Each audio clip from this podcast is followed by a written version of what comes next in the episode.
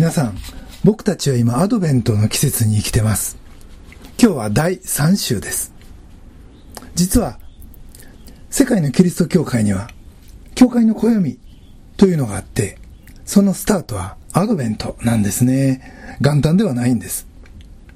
日本語では、降りてくるのを待つと書いて、対抗節と訳します。ところがアドベントという言葉はアドベントゥスというラテン語から来てて、そこには待つという意味はなく、来るの方が強くて、あくまで主語はイエス・キリストです。じゃあ、神の子が来て何をするのか？神の子は、精霊によって乙女マリアより生まれ、人として世に来られる。そんなとんでもない危険を犯されるんですね。だからアドベントはアドベンチャーの語源にもなってます。天から地に向かってのアドベンチャー。光から闇へのアドベンチャー。霊から肉へのアドベンチャー。神が人となって、この世の雑踏に入ってこられる。これはよく考えると、もうアドベンチャーの域を超えた大事件です。つまり、それはそれまでの神のあり方を神ご自身が根本から変え、破壊し、大変革を起こす出来事やった。ということです。クリスマスとは、キリストのミサから来た言葉で、キリスト礼拝を意味します。残念なことに日本ではサンタが主人公になってしまってますが、本当の意味はこのとんでもない危険を犯し、これまでの自分のあり方を破ってまで、このようにお生まれくださった方を僕らが自分の中にお招きして礼拝することなんですね。そしてその礼拝は自分のこれまでの殻をかむったままではできないことです。だからクリスマスは来られたイエス・キリストだけでなく、神の子を迎える僕らにとってもある意味危険なお祭りなんです。これまで病気で偉い間が空いてしまいましたが、6月までは、旧約では、アブラムのことを創世記で学んできました。だから、僕がこの危険な冒険というキーワードで最初に思い出したのがこのアブラハムの行動でした。アブラハムは、さっきお読みいただいた、マタイの福音書の最初にある、イエス・キリストの系図にも出てくる人です。マタイの一章一節以降には、アブラハムの子、ダビデの子、イエス・キリストの系図。アブラハムがイサクを生み、点々点々、とあります。アブラハムはこのように、イスラエル民族の先祖である、のみならず、罪によって神の祝福を受けることができなかったこの世界に神の祝福をもう一度もたらすようになった人です。今、なった。と言いました。が、これは、彼は最初からそういう人、やったわけじゃないということ。じゃあ、最初はどうやったんか。彼には、サラという妻がいました。が、彼らの間には、子供がいませんでした。埋めよ、増えよ、地に満ちよ、の命令に、彼らは、そぐうことができんかった。そんなアブラハムは、罪から来る報酬は死ですの言葉通り、アダム以来の罪を背負った人類の象徴でもありました。そのアブラハムを選んで神は、あなたの生まれ故郷、地の家を離れ、私が示す地へ行きなさい。と命じられたんですね。これは恐ろしい命令です。あの時代、あれだけの距離を一族老頭引き連れて移動するというのは、まず国境を越えるわけで、それだけでも非常に危険やし、生活の安定も、法律の保護も、かなぐり捨てることを意味してました。でもこの命令は拘束力を持つわけではない。つまり、するかしないかは彼の自由やったと、いうことです。決して首に縄つけてというものではない。だから状況的にはエデンの園のアダムとエバと同じやった。と言えます。神に従うも、蛇に従うも、彼らの自由やった。という意味で。神は人間にそれだけの自由を与えておられるんですね。これが神の愛し方です。そして、その中で何を選ぶかで、その人の人生は決まってくる。ということです。今日は聖書の中の3人の人生に起こった神の出来事を見ながら自分にそういう事件がもし起こったらどう対処していったらいいのかそのあたりを共に考えてみたいと思います。一つ目のポイントはアブラハムに起こった変革。アブラハムは主の言葉に従って旅立ちました。そしてカナンの地に着いた時、そんな彼に向かって神は、あなたの子孫にこの土地を与える、と約束します。子供なんか生まれようもなくまた流れ者で、土地を持つこともなさそうな、そんな彼に対してです。さらに彼がその約束を信じるということはすなわち彼が今持ってる安定も保護も全部かなぐり捨てて冒険の旅に出るという選択でもありました。だから彼は何度もつまずくんですね。しかし彼は最後には神に従って創世記20章のあのモリアの山で当時はもう10歳超えてたでしょうか一人息子のイサクさえ捧げる人間になったんですそれだけの人間に彼は変えられていったんですね。神とのやりとりを通して、また旅を通してです。だからこそ、神は彼を祝福したし、また彼を通して、世界を祝福するという、あの約束も、この後、どんどんどんどん新しくされて、神ご自身がこの契約を更新していかれたわけです。ところで、アブラハムの人たち一つ一つの選択は、細かくは分かれてないけど、書かれてはいないけれども、でも、みんなギリギリのところでなされてきた、と思います。カナンへの旅も、イサクを連れてモリアの山に向かうことも、アブラハムを根本的に作り変えるほどの厳しい命令やったはずです。でも一方でその命令は神にとっても全身全霊のもう賭けみたいな命令やったと思います。アブラハムを罪から救い、世界中の人を罪から救うための命令やったから。神はもうご自身の存在をかけて、この命令を下されました。事実アブラハムが命令に従うかどうかは神にとってもコントロール外でした。完全に彼の自由やった。ということ。アダムとエヴァもあのエデンの園で言うこと聞かんかったわけですよね。そのことからもわかります。つまり、聞く期間を決めるのは全部自分や。ということです。ところで人はそのままの状態でとか、あるいはちょっと自分を改善したぐらいでは、罪の支配から本当の意味で解放されるということはありません。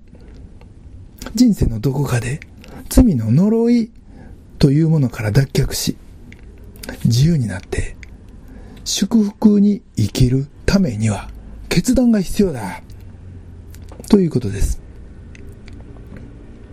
それまでの自分が滅んで、新しい自分になるという瞬間です。神はアブラハムにそのことを求め、彼の自由な決断によって、あくまで彼の自由な決断によって、見知らぬ土地に行くことを願われました。神は願った。そして彼は最終的にそれに答えたんです。神もその答えが最後に出るまでは、まあ、ちょっと変な言い方ですけど、ハラハラドキドキやったんちゃうか。と思います。それは、その決定が彼の救いのみならず、世界の救いにも関わる一大事やったから。そしてそれと同じような神のハラハラドキドキが実は僕らの人生にも存在してるということを思います。実は僕たち夫婦は婚約した時は妻の旗親はまだ信仰を持ってませんでした。でもその後、結婚までの1年3ヶ月の間にイエス様を信じて受選の恵みに預かったわけです。その話をしたらある牧師がその時神様、さぞかしハラハラドキドキされてたやろねって言っておられました。本当にそうやと思います。クリスチャンは一度はすでに選んだ。そういう人生を歩んできたわけです。が、これからもそういった、まあ、第二、第三の分かれ道、岐路を通る可能性はあるでしょうし、その都度僕らは神の御声に聞きつつ、正しく選んでいきたいなって、そのように思います。アブラハムに起こった心の変革。一つ目のポイントです。二つ目のポイントは、最初の献身者、マリア。さて、ここから新約に入ります。マタイの福音書で最初にクローズアップされるのは、マリアとその婚約者ヨセフのことです。彼はダビデの血筋を引くものですが、今想像絶する苦しみの中にいます。それは、法的にはすでに自分の婚約者となっているマリアが、他の男と関係したとしか考えれんような妊娠してるからです。当時の法律では、婚約期間中の性交渉は禁止されており、彼は正しい人でしたから、もちろんそれを守ってたわけで、その意味でマリアの妊娠は自分以外の男性との交渉によるものだ、と考えるのが普通でした。ヨセフが正式に訴えるなら、彼女は石打ちの刑に処せられたでしょう。ここでマリアのできることはただ一つ、それは天使の言葉をそのままヨセフに伝えることでした。ルカの一章35節精霊があなたの上に臨み、意図高き方の力があなたを覆います。それゆえ、生まれる子は聖なるもの、神の子と呼ばれます。こんな風に言われたんですよって。でもヨセフがそれをそのまま信じれるはずがない。そら当然やと思います。でも、彼にしても、彼女が無残な石口の剣に処せられるのも避けたい。それもわかる。さて、マリア自身も、じゃあその天使の言葉を聞いてそれすぐに信じれたか言うとそんなことはありませんでした。天使ガブリエルが現れ、あなたは神の子を産むと言われ、それを信じるには、これまでの常識というものが、そこで一回ひっくり返される必要がありました。それまでの思考回路とはもう全然別の回路に移るということ。普通の妊娠でも女性にとっては自分の中に新しい命が始まるわけですから、肉体的にも精神的にもそれまでの自分とは全然別の自分になると言われます。逆に男性は直接の変化はないし、まあ変化があるとすれば、そろそろ俺も親父か、ちょっとはしっかりせないかんなぐらいのことでしょうか。僕もその程度やったと。僕自身のこと思い返して思います。その意味では、女性の変化は重大だと思います。かつこの時代のマリアは、この時のマリアは、普通の妊娠をしてるわけじゃありませんよね。神に捉えられ、もはやそれが自分の体なのか、それとも丸ごともう神のものになってしまったんか、そんなわけのわからん状態やったでしょう。丸ごと神にお捧げするような、もうそんな意味では、さっきのアブラハムとは全然別次元の緊張と冒険を求められてたわけです。ルカの一章34節。どうしてそんなことが起こるのでしょう？私は男の人を知りませんのに、と常識を語っても、天使はそんなことでは引き下がりません。最後は、これまで不妊の女と呼ばれてきた親戚のエリザベスが、高齢にもかかわらず今や妊娠2ヶ月と聞き、彼女はこう答えるんですね。ルカの一章37節。神にとって不可能なことは何もありません。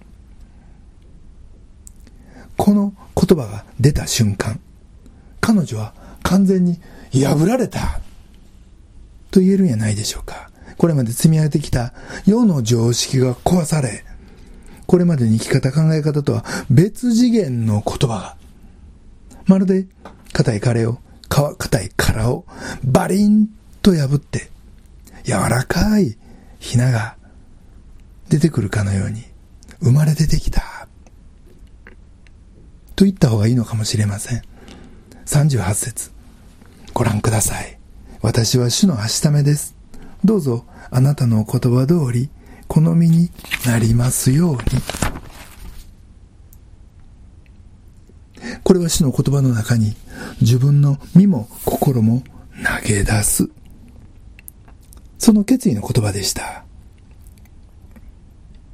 アブラハムのカナン行きにもそんなところがありましたが、マリアの場合も、やっぱり、それは異次元への旅でした。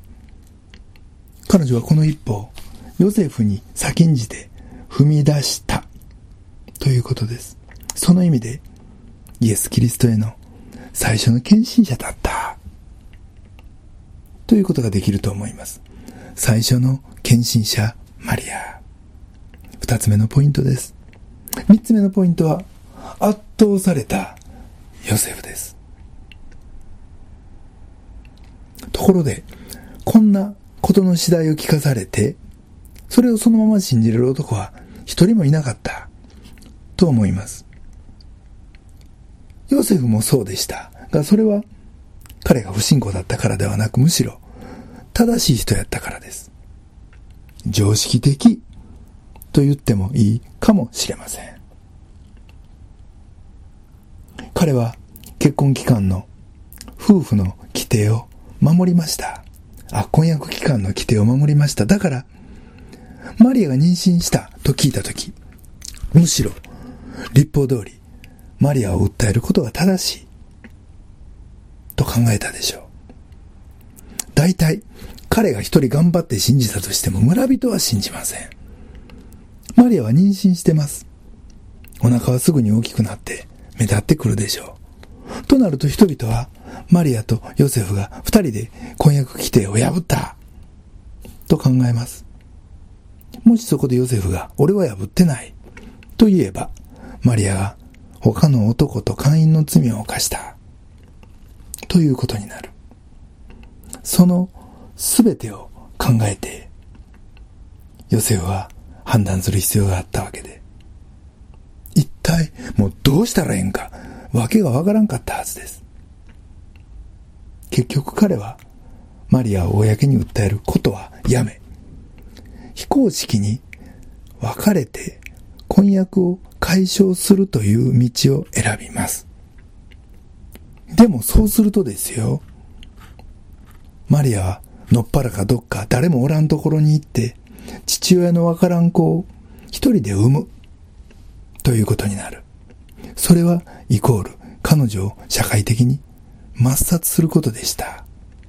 そして生まれてきた子供は一生父親のわからんててなし子。そんな立場で悲惨な人生を送ることは火を見るより明らかでした。そこに正しい人ヨセフの苦しみがあったんですね。要するに人の正しさなんてこの程度やと。もう限界ありあり。いうことです。そしてその限界を自分の力で打ち破ることのできる人なんていないんです。でも神もすぐにはこのヨセフに現れないんですね。なんでかなって、かわいそうやんか、最初思いました。が、それは神がこの苦しみをヨセフにも味わってほしかったというところから送らせたんじゃないかとその後思うようになりました。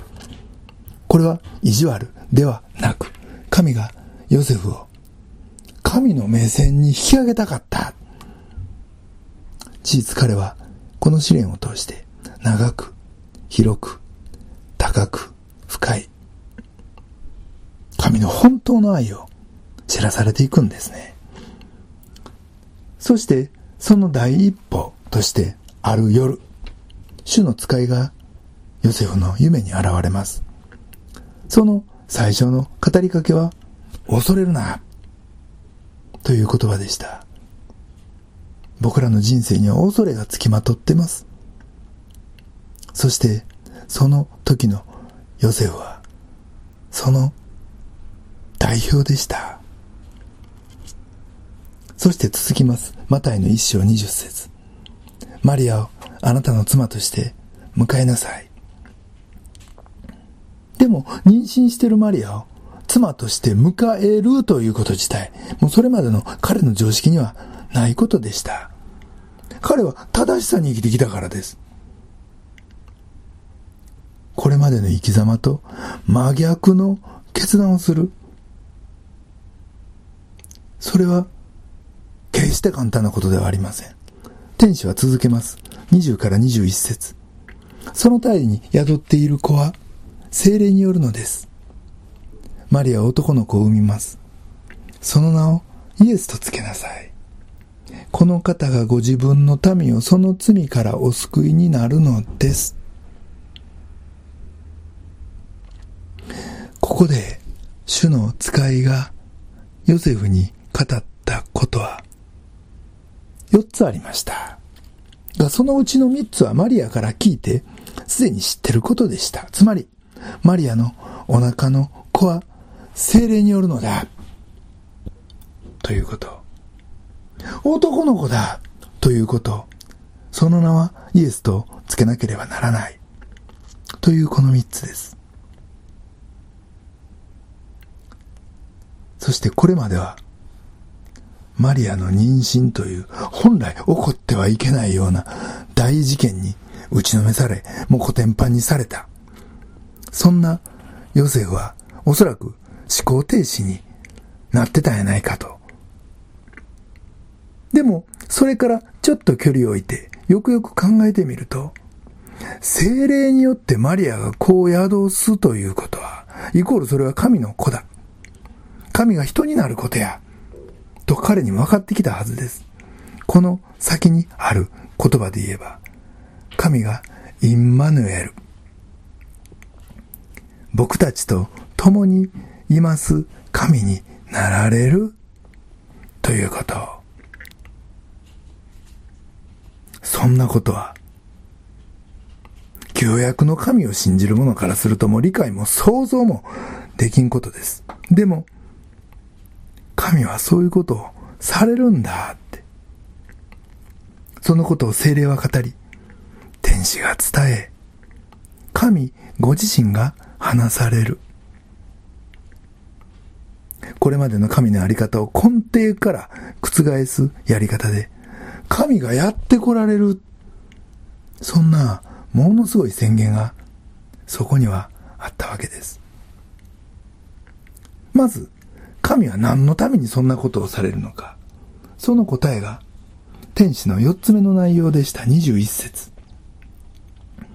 この方がご自分の民をその罪からお救いになるのです。自分の民を罪から救うためにやってくる。と天使は言うんです。自分の民とは、イエス・キリストの系図に書かれている民です。アブラハムの子孫であるユダヤ人。でもそれだけはない。系図を見ると、違法人も含まれてます。要は、世界の人たち全員を指してる。また本来、ユダヤ人の系図というのは男だけが名を連ねてるはずやのに、ここには女性の名前もある。タマルとかラハブとかは違法人で、かつ女性です。ここには女性、族長みたいな人もいるけど、完全無名な人もいる。王もいるけど、勇者もいる。多種多様な人が名を連ねてるわけです。でもここに一つだけ共通点があるんですね。それは何かそれはみんな一人残らず神に対して罪を犯した罪人やということです。そしてその罪ゆえにみんな神から憐れみを受けた人たちだ。ということ。皆さん、神の憐れみと聞くと、どう思います？聞こえはええし、僕らはつい、神は本来、憐れみ深い方やから、罪人を憐れんでくださって、当たり前、くらいのことを考えてしまうけど、でもそれは大変な誤解です。神は聖なるお方、つまり、清いお方です。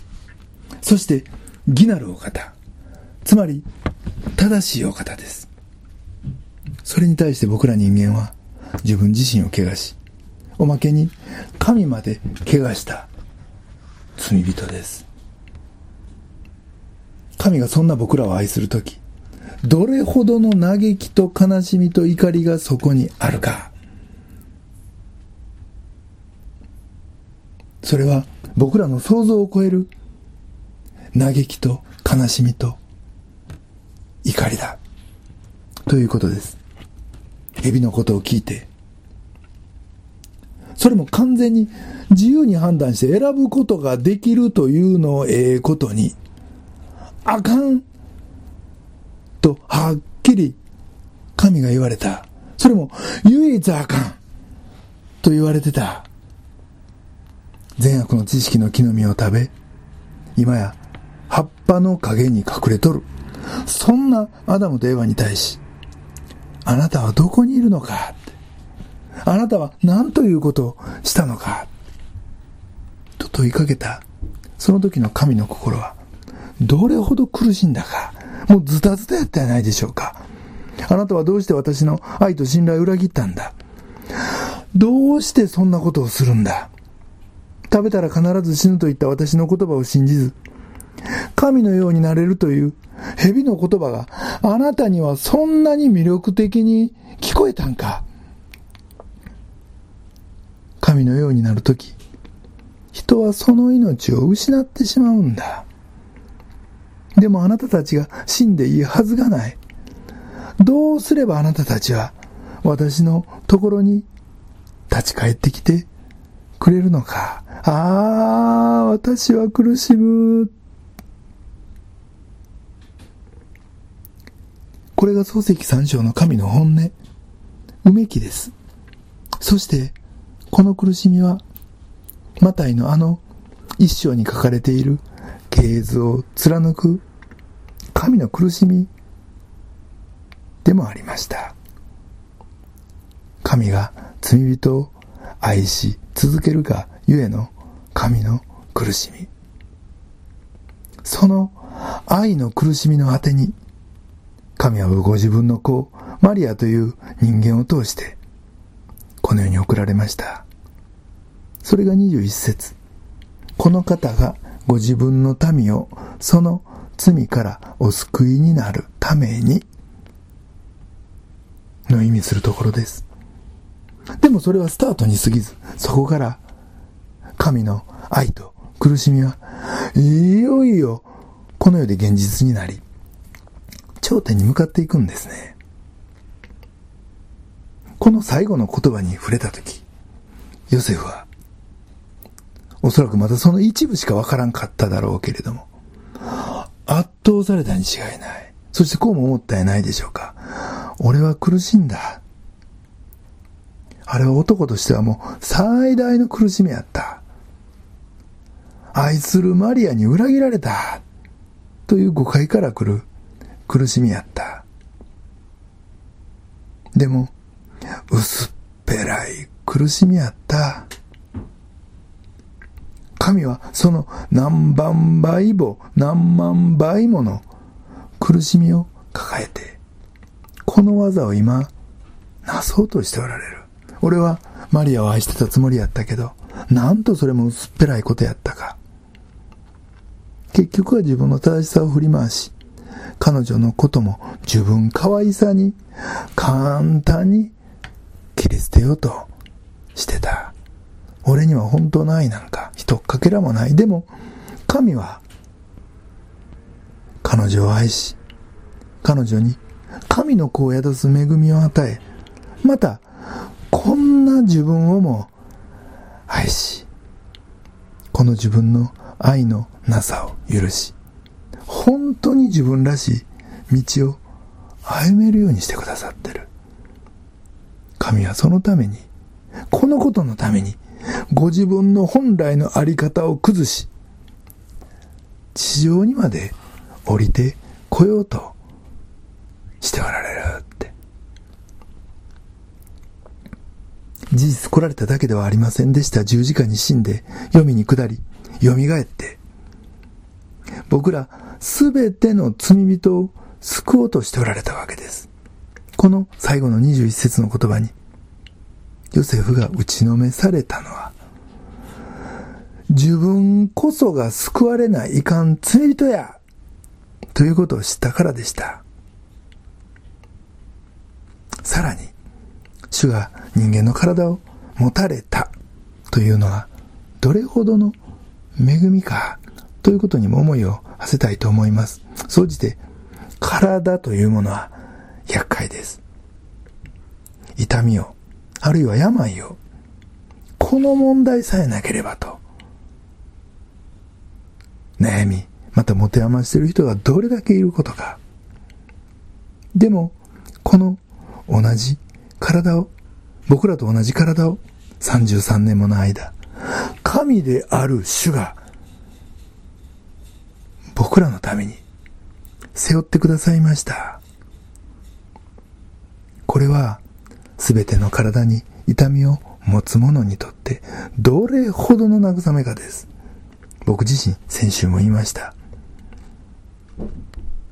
6月末に大手術を受け、丸1ヶ月ベッドから立てず、寝返りも打てず、トイレにも自分で行けなかった時、この苦しみ、この痛みを、いやいや、それ以上の、もう言葉にもできんような、あらゆる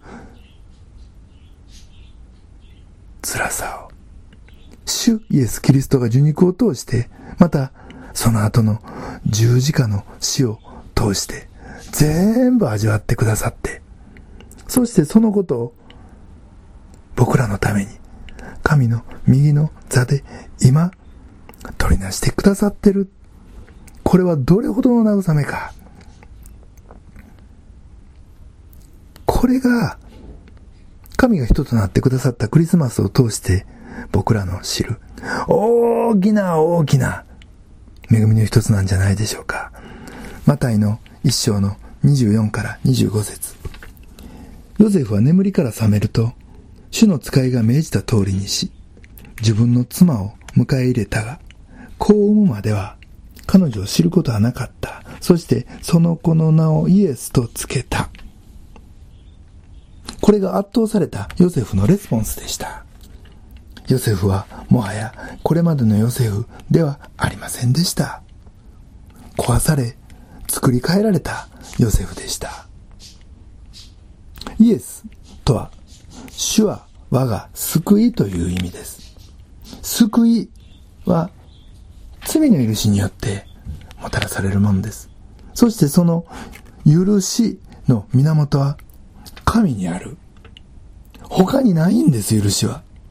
そして、この方を知るとき、この方の許しをひれ伏して感謝して受け入れるとき、僕たちは砕かれ、新しくされるんですね。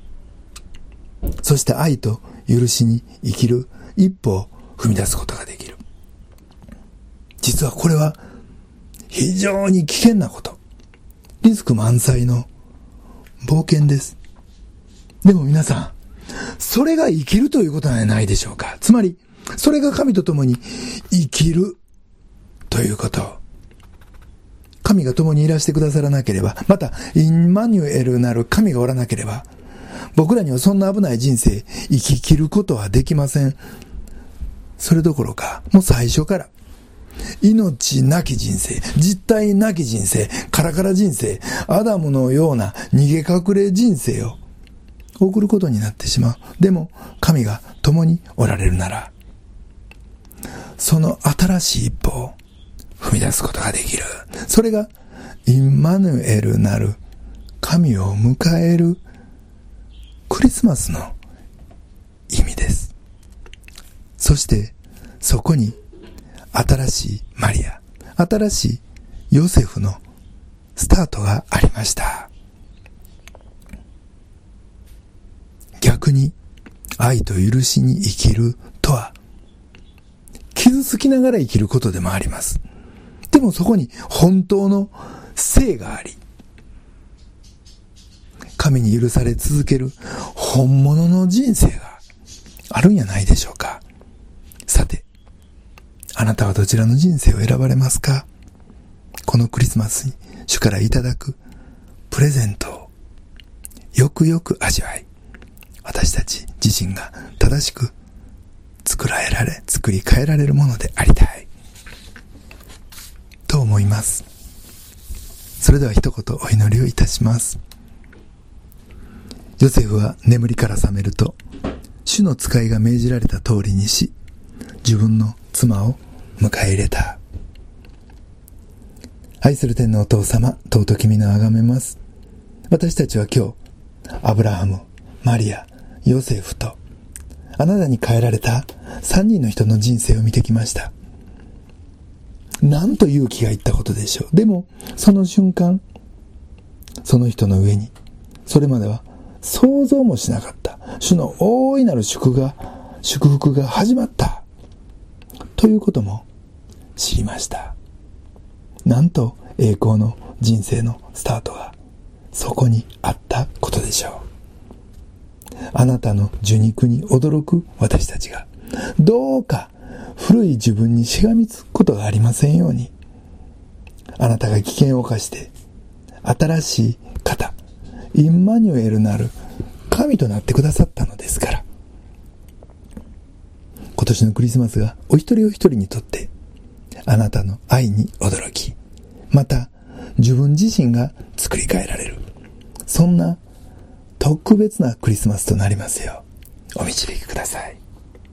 私たちの救い主、主イエス・キリストのお名前によってお祈りします。アーメン。